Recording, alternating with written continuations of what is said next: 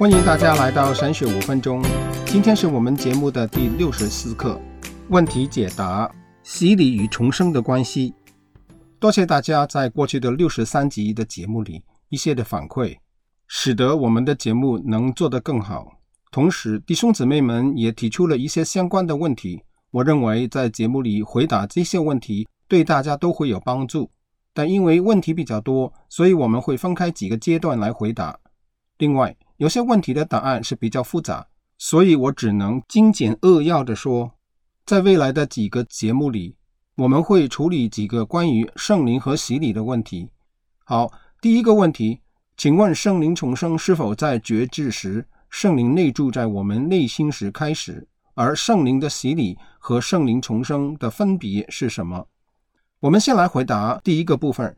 重生一词是耶稣与尼哥底母的对话中启示给我们的。他告诉我们，人若不重生，就不能见和进神的国。以父所书也告诉我们，从前我们是死在过犯罪恶当中，是神使我们活过来。所以，我们肯定重生必然是神的工作。人灵魂的状态既然如同一具尸体一样，没有任何功能与反应，创造生命的神。他原来是将灵吹进人的里头，重生就是将这个死去的灵魂再活过来。这个工作也只有神能做，只有神才能叫一个死人活过来。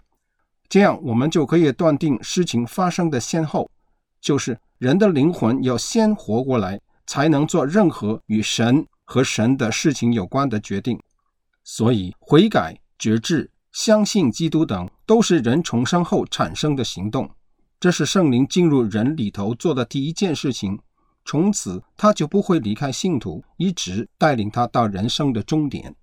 这个问题的第二部分，圣灵洗礼跟圣灵重生的分别是什么？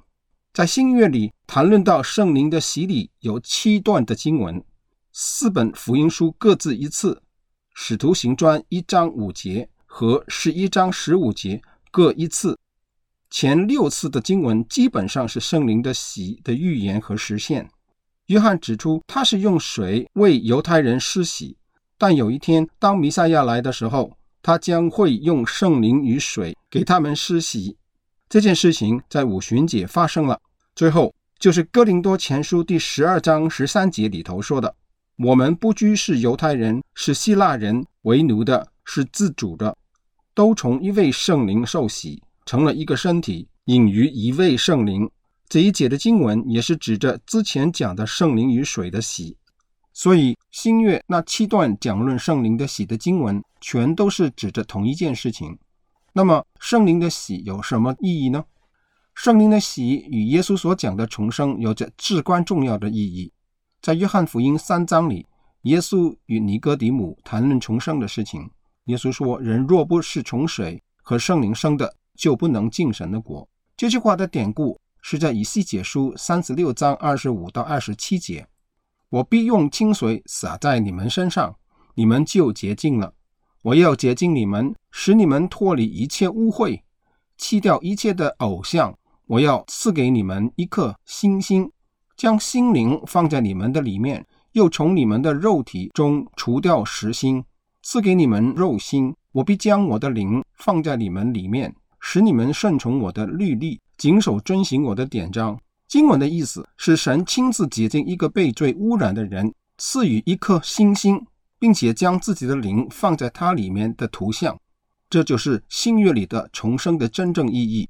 所以，圣灵的洗礼就是在重生的时候，神洁净罪人的工作。从一方面来说，圣灵的洗与重生是同义词，但又不完全一样。